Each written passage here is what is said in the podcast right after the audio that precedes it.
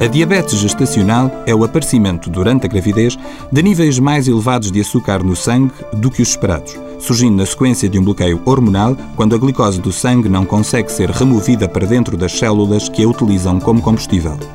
Este problema afeta uma em cada 20 grávidas, a maioria no terceiro trimestre, e na maior parte das mulheres desaparece quando a gravidez termina. Porém, as grávidas que tiveram diabetes gestacional apresentam maior risco de desenvolver diabetes tipo 2 fora da gravidez. Os sintomas incluem aumento da sede, micções mais frequentes, perda de peso apesar do aumento do apetite, infecções por fungos, entre outros. Contudo, a maioria das mulheres não apresenta sintomas e é necessário fazer o rastreio. O diagnóstico faz-se através da prova da tolerância à glicose oral, devendo acontecer entre as 24 e as 28 semanas de gravidez.